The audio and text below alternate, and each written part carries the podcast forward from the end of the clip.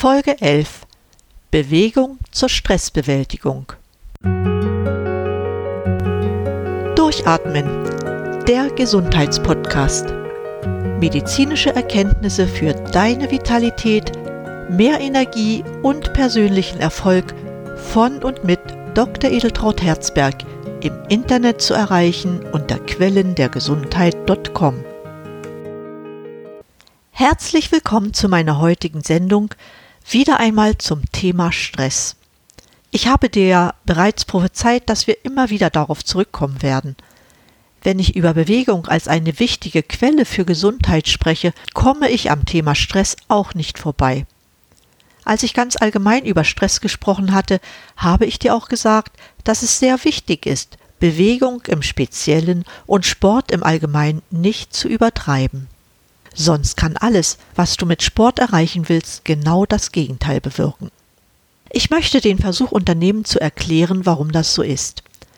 Damit möchte ich erreichen, dass du es lernst, Bewegung geschickt und gezielt in deinen Alltag zu integrieren, ohne dass du Höchstleistungen vollbringen musst. Was bewirkt Bewegung in uns? Bewegung fördert zum einen die hormonelle Regulation. Dies betrifft die Regulation folgender Hormone und Neurotransmitter. Das sind Cortisol, Adrenalin, Noradrenalin, Serotonin und Endorphine. Bewegung reguliert auch den Insulin- und Blutzuckerspiegel, das heißt, wirkt sich günstig in Bezug auf Diabetes aus und wirkt prophylaktisch dagegen. Weiterhin fördert Bewegung die Synapsenbildung im Gehirn, das heißt die Menge der Verschaltungen zwischen den Nervenzellen wird größer, damit verbunden sind bessere kognitive Leistungen. Schließlich fördert Bewegung auch die kommunikative Ebene, weil bzw. wenn man im Team trainiert. Besonderen Wert solltest du jedoch auf moderate Bewegung zur Erzielung einer hohen Ausdauerleistung legen. Dazu sagte der bekannte Herz-Kreislauf-Spezialist Professor Dr. Wilfried Kindermann. Ausdauertraining wirkt sauerstoffsparend, blutdrucksenkend, Herzrhythmus stabilisierend, stoffwechselfördernd und blutgerinnungshemmend und hat bei richtiger Anwendung keine Nebenwirkungen. Kennst du ein Medikament, von dem man das auch sagen kann? Ehrlich gesagt, ich nicht. Es sei denn, wir sprechen über Mitochondricals, das heißt Substanzen, die man zur Erhaltung der Mitochondrienfunktion benutzt. Unter Ausdauer versteht man physische und psychische Fähigkeiten, körperliche Belastungen über einen langen Zeitraum aufrechterhalten zu können und sich danach schnell zu erholen. Dabei sollten höchstens 30 Prozent der eigenen Muskelkraft während des Trainings eingesetzt werden. Daraus ergeben sich zwei Fragen. Erstens ist es die Frage nach der Belastbarkeit, die man sich zumuten möchte, um seine Ziele zu erreichen. Zum anderen ist es aber auch die Frage danach, wie viel Belastung der Körper vertragen kann. Ein sehr probates Mittel, das herauszufinden, ist die Messung der Herzratenvariabilität, die ich in Episode 5 vorgestellt hatte, als ich dich über die Messung von Stress informierte. Falls du die Sendung nicht gehört haben solltest, bei der Messung der Herzratenvariabilität werden Herzfrequenz, zeitlicher Herzschlagabstand und die Abweichung vom Mittelwert als Variationskoeffizient gemessen. Die Messung, ich nenne es mal kurz HRV, funktioniert ausgehend davon, dass das limbische System, welches unsere Emotionen beherbergt, wesentliche Teile der Körperphysiologie wie Blutdruck, Herzschlag, Immunsystem und Hormone über das vegetative Nervensystem kontrolliert.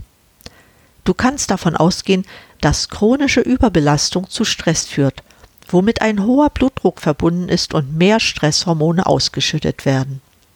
Zusammengefasst bedeutet dies, dass Emotionen und Körperfunktionen untrennbar miteinander verbunden sind. Das vegetative Nervensystem fungiert dabei als Schnittstelle zwischen Körper und Geist. Noch einmal einige Fakten zur Klärung der zwei Teile des vegetativen Nervensystems.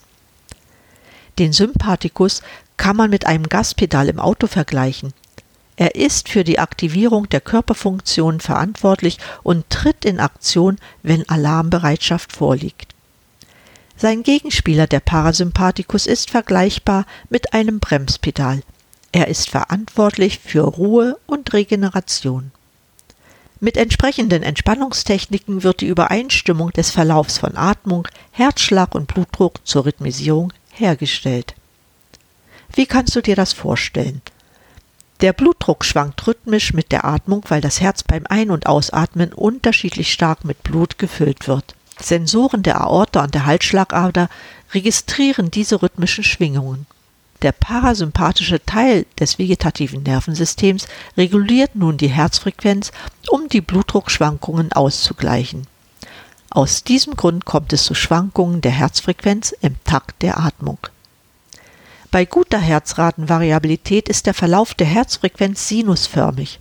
Je nach Regelfähigkeit des vegetativen Nervensystems ist die rhythmische Schwankung der Herzfrequenz größer oder kleiner. Bei geringer Herzratenvariabilität gleicht der Verlauf der Herzfrequenz einer geraden Linie. Eine flache Kurve ist immer ein Ausdruck für Stress im Körper, das oft mit Krankheiten oder psychischen Problemen gekoppelt ist.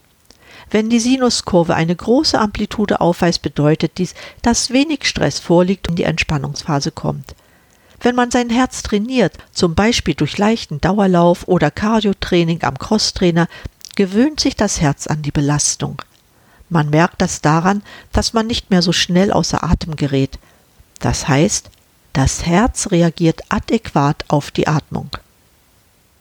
Moderate Bewegung ist in jedem Fall gut für den Körper. Nicht nur, dass das Herz höhere Leistungen vollbringen kann, auch die Fließeigenschaften des Blutes werden verbessert, die Anzahl der Mitochondrien und deren Größe steigt.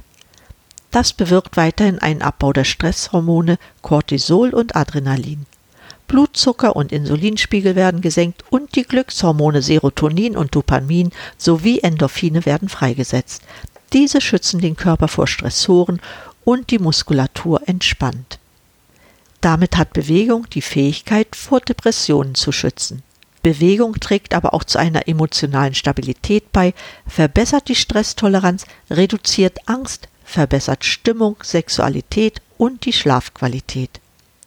Leider passiert es auch immer wieder, dass Menschen von einem falschen Ehrgeiz gepackt werden und die sportliche Belastung zu intensiv gestalten. Eine zu intensive sportliche Belastung führt zu einem hohen Stoffwechsel- und Energiebedarf und zehrt damit sehr an den körperlichen Reserven. Es werden massiv freie Radikale gebildet, die zur Belastung der Zellen, insbesondere der Mitochondrien, führen. Folge davon ist, dass mehr Mikronährstoffe und Aminosäuren verbraucht werden. Sollte dann auch noch die Regeneration nach dem Training vernachlässigt werden, droht die Gefahr von Übertraining mit starker Stressbelastung bis hin zum Burnout. Dies kann man immer wieder bei Leistungssportlern beobachten. Stellvertretend nenne ich hier nur Sven Hannawald und Sebastian Deißler. Deshalb auch Vorsicht bei Bewegung unter Stressbelastung. Es droht Überforderung, weil die Person eine große Neigung zu körperlicher Erschöpfung hat. Diese Personen haben auch permanent Zeitnot und gönnen dem Körper nicht die notwendige Regenerationsphase. Überforderung droht auch, weil es einen großen Drang zu hohen Leistungen gibt. Ganz allgemein gesprochen, bewirkt körperliches Training immer eine Störung des biologischen Gleichgewichts, es führt zu einer Ermüdung des Körpers mit nachfolgender Regeneration, wenn das Training vorbei ist. Danach müssen sich die Körperfunktionen dem neuen Zustand anpassen. Unter Regeneration verstehe ich Prozesse, die zur Wiederherstellung des physiologischen Gleichgewichtszustandes führen. Regeneration ist unbedingt erforderlich, weil es zu einem Mineral-, Vitamin- und Enzymverlust kommt so zum Beispiel zu Kalium- und Natriumverlust durch die Beanspruchung des Nervensystems, Calcium- und Magnesiumverlust durch die Beanspruchung des Energiestoffwechsels. Weiterhin wird das Herz-Kreislauf-System stark beansprucht. Es erfolgt eine Regulation des Säurebasengleichgewichts, ebenso des Temperaturhaushalts. Wann ist nun Sport gut für meinen Körper? Durch Sport kann man natürlich auch Stress bewältigen. Dabei sollte man im Fokus haben, dass Bewegung unter anderem ein wichtiger Teil zur Erlangung einer guten Lebensqualität ist. Der ehemalige britische Premierminister Winston Churchill hatte eine eigene Lebensregel aufgestellt. First of all, no sports. Das Wichtigste ist kein Sport. Man sah ihm dies auch an. Er konnte sich kaum bewegen. starb aber immerhin erst mit 91 Jahren. Der Arzt und Trainer Spichalski betrachtet Bewegung immer im Wechselspiel mit Ernährung und Stress. Alles bedingt einander. So liefert Ernährung die Nährstoffe, die wir benötigen, um Energie für Alltag, Freizeit und Sport zu gewinnen. Durch Bewegung schaffen wir es wiederum, Stress zu bewältigen, bessert sich unsere Stresstoleranz, andererseits kann Bewegung aber auch Stress erzeugen. Stress kann auf eigene Weise zu einem überaktiven oder passiven Lebensstil führen. Ernährung kann ebenfalls negative Folgen haben, wie zum Beispiel eine schlechte Nährstoffversorgung, wodurch die Stressanfälligkeit begünstigt wird – zum Beispiel erzeugen Diäten physischen und psychischen Stress. Schließlich kann übermäßiges Essen den Stress erhöhen, weil man zum Beispiel Angst hat, dick zu werden. Andererseits kann Essen auch entspannen. Stress kann in Bezug auf Ernährung den Grundumsatz reduzieren oder erhöhen. Stress kann Frust bzw. Stressessen auslösen oder zu Appetitlosigkeit führen.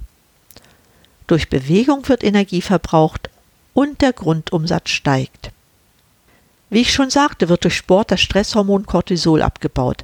Bei Ausdauersport baut der Körper vermehrt Cortisol ab. Man wird gelassen und entspannt dadurch. Nach einem langen, harten und stressigen Tag im Büro ist eine Runde durch den Park genau das richtige Mittel, um den Kopf frei zu bekommen und Stress abzubauen. Zudem hilft Bewegung im Grün ebenfalls dabei, Stress abzubauen, schon allein dadurch, dass Grün sehr ausgleichend wirkt. Wie eine Studie an der Universität Essex zeigt, haben bereits fünf Minuten in grünem Umfeld nachweislich eine positive Wirkung auf die Psyche. Eine weitere Lösung in Bezug auf Bewegung heißt Spaß.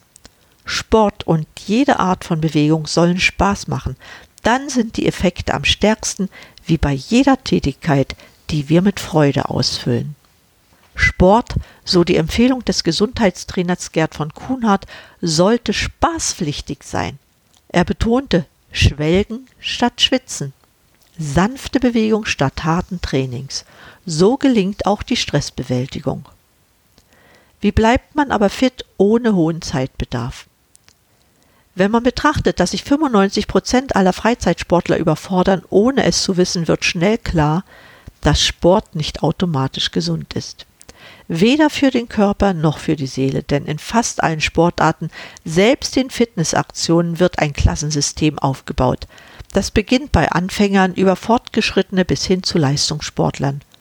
Versuche das zu vermeiden, weil das zu Überforderung führen kann. Bewegen sollst du dich in deinem eigenen Rhythmus. Als Motivationshilfe für dein Vorhaben, dich mehr zu bewegen, soll nachfolgendes gelten. Fange klein an, und zwar aus Überzeugung und nicht, weil dich jemand überredet hat. Für den Anfang ist es sogar besser, sich zu unterfordern, statt sich gleich bis zur völligen Erschöpfung zu verausgaben. Stell dir einen Trainingsplan auf, vermerke, wann du anfangen möchtest, wie oft und wie lange du trainieren möchtest. Zu Beginn solltest du dich kontrollieren lassen, zum Beispiel indem du dir einen gleichwertigen Trainingspartner suchst, keinen, der dich überfordert. Auch das kleinste 5-Minuten-Training ist für jeden Anfänger ein Gewinn. Denke daran, es ist nie zu spät, sich zu bewegen. Das zeigen Untersuchungen an 70-Jährigen, die noch erstaunliche Muskelzuwächse und Verbesserungen der Herz-Kreislauf-Leistung erzielen können.